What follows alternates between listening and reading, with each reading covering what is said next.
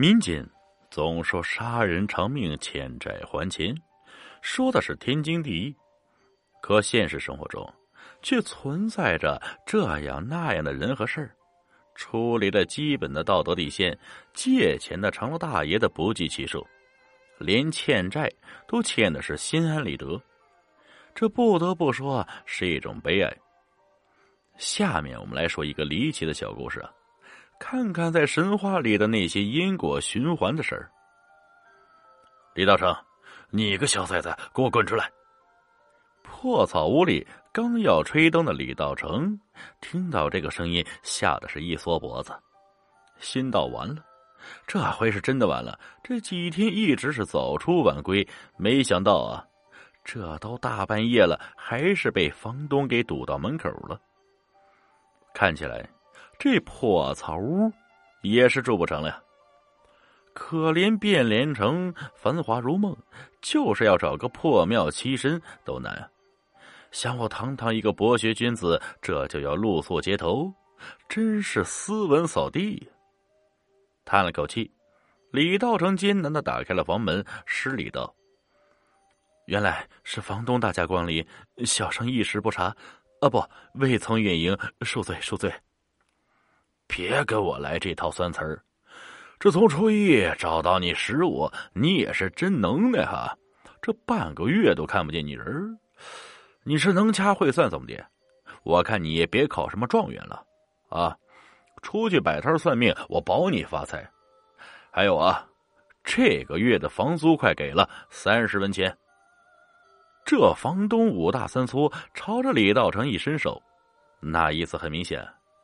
李道成这时很尴尬，不为别的，真没有啊。要是说李道成，别看是个书生，他也是有点谋生手段的，帮人写个家书、画个扇面，总能弄到点润笔费什么的。可惜啊，他是个心软的主，看不得别人的不好。这不啊。月初的时候，算好的租子钱都一股脑给了素不相识的外乡美妇人，只因那妇人怀中孩子还没断奶，却死了男人。如今孩子浑身滚烫，那妇人也是脚步虚浮，此时沿街乞讨到李道成眼前，眼看就是两条人命要玩完。这种情况，李道成怎能不救啊？身上一共就没有多少的铜子儿，全都给了那妇人。看着妇人千恩万谢，转身离去，李道成心说：“又得想法儿挣钱堵窟窿了。”李道成并不是个书呆子，也不是迂腐的人。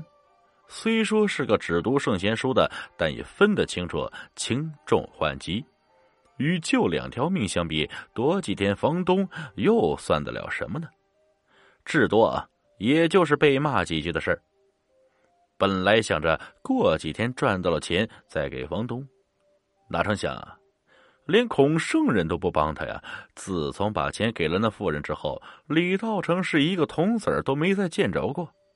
要不是家里多少还有点余粮，估计他自己都得饿死。那么说，李道成怎么会穷成这样呢？书中暗表。这李道成家里原本也是书香门第，父亲更是一县之尊，可惜啊，就是个死心眼儿，一不留神得罪了上官，来了个抄家问斩。好在当时李道成他爹突然开了窍，事发之前连夜送走了老婆孩子，要不然李道成早就被咔嚓了。就这样，李道成。他妈带着他一路来到了汴梁城，就想着天子脚下大官多的是，一纸诉状投到了御史台，希望能为李家平反，好事给他沉冤得雪。这结果御史台把他们娘俩安安全全移送到了大理寺，说是这事儿归那里管。然后大理寺客客气气把李道成娘俩送到了刑部，说那边。才是管着下边的事我们是管大官的。刑部大老爷果然是受理了状纸，然后呢，发回原籍重审，然后啊就没有然后了。有人说告御状，嗨，你当拍电影呢？这里边的弯弯绕，就连李道成他娘这么一个妇人都想通了。可是啊，想的越通，心里越堵得慌。在李道成十岁的时候，恨不过这世道，急于成疾，是撒手人寰。临死前唯一的遗言，就是要李道成考取功名，为李家平反昭雪。李道成是个孝子。虽然事发时还小，但是这杀父之仇不共戴天，怎么能不报？知道只能是靠自己。你们不是官官相护吗？那我也当官，还要当大官，志气不小。可现实啊，嗨，现实是锦绣文章写了不少，却次次名落孙山。这其中的原委，李道成多少也想得出。有人不想让他当官，因为李道成娘亲去世同年，那杀父仇人升任京兆尹。虽然在天子脚下没有动他李道成，可是使点手段对付一下他这么个小老百姓，那还不是小意思？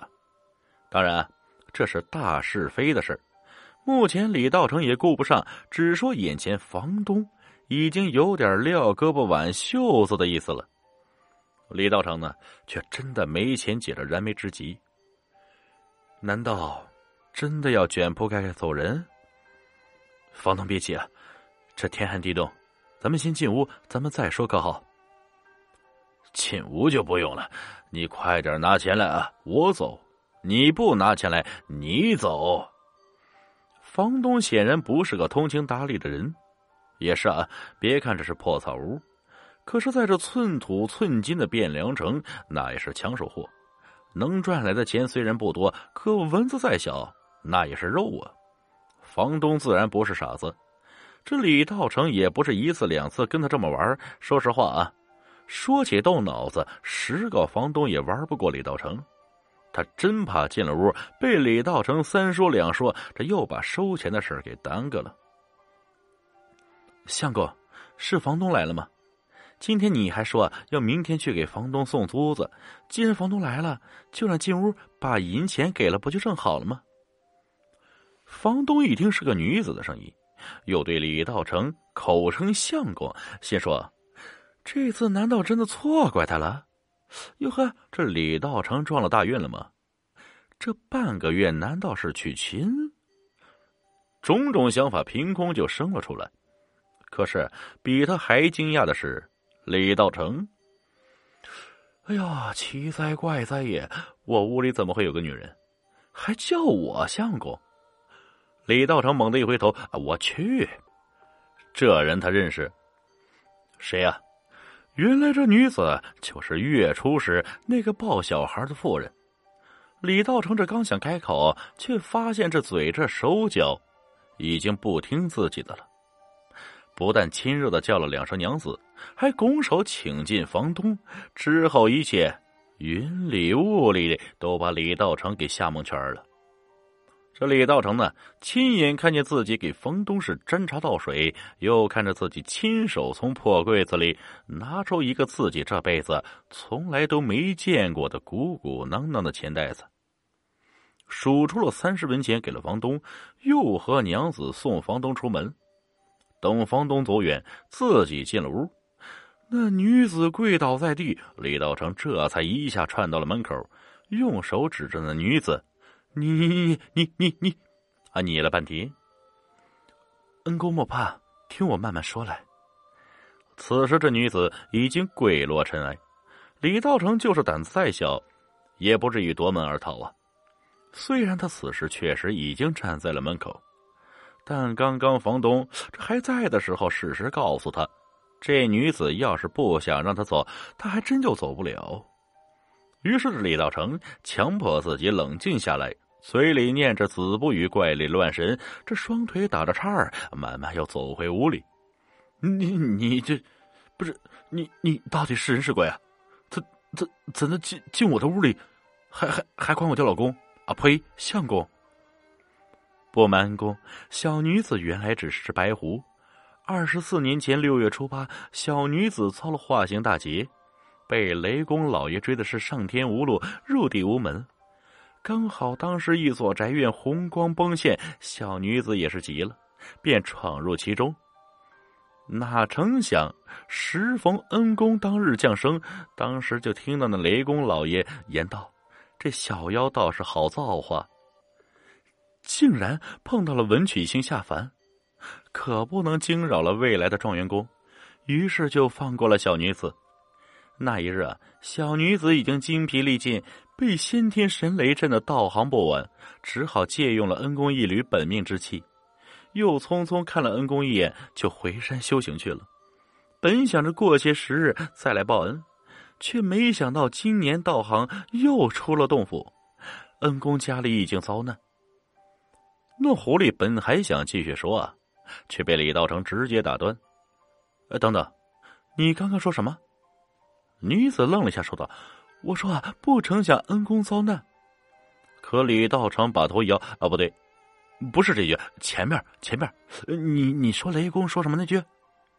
雷公老爷说您是文曲星下凡，不想惊了状元公。李道成听完猛地点头，哈哈大笑着说：“ 哎我哎我就说我的文章有状元之才啊，哎没想到我还真是文曲星转世啊，可见那帮狗官那都是瞎了眼。”呵呵呵呵呵那白狐所化的女子心道。这不是重点吧？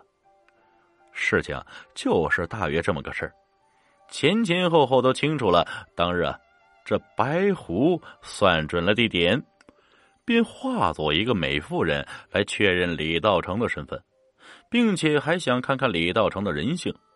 如果李道成人性不好，随便给些钱财，还了救命之恩，了结因果。可李道成善心善意，于是这白狐才决定冒险帮李道成一把。说实话啊，这变脸城天子脚下，高人无数。这白狐虽有道行，那也是冒着生死消散的风险。后来的事情就顺利多了，白狐吐出之前吸的本命之气，还给了李道成。李道成立马就变了一个人一样。就说这一年大考啊。李道成的卷宗又被丢到了角落，可谁也没想到，当天晚上这考卷就出现在了皇帝的龙书案上。皇上一看，龙颜大悦，钦点李道成为新科状元。圣旨到来，李道成激动的恨不能把白虎给抱起来，可是白虎却默默跪倒，言道自己犯了忌讳。虽然说顺了天意啊，却本不该是今时今日。如今怕是再也躲不过天罚，只愿恩公日后身体健康，长命百岁。说完这话，拜了三拜，这白狐便没了气息。李道成当时就懵了，也是一股急火，竟然抱着白狐的尸体跑到了金銮殿上，把前前后后的种种因果一一说完，并且还请当今天子给白狐一个说法。那皇帝当时啊，也是被此事感动。一个畜生凭着生死道消都知道报恩，比一些满口仁义道德的伪君子不知强了多少。于是大笔一挥，赐了白狐几个字：“得人恩果千年记，有借有还，上等人。”待皇帝写完之后啊，那白狐的尸体却是当场化作一个美人对着皇帝一拜，便化作白光飞走了。当时满朝文武们不惊奇啊，就这一点就由不得人们不信李道成的话。而此时李道成的仇家早已经下瘫在金銮殿上了。后话也就不多说了。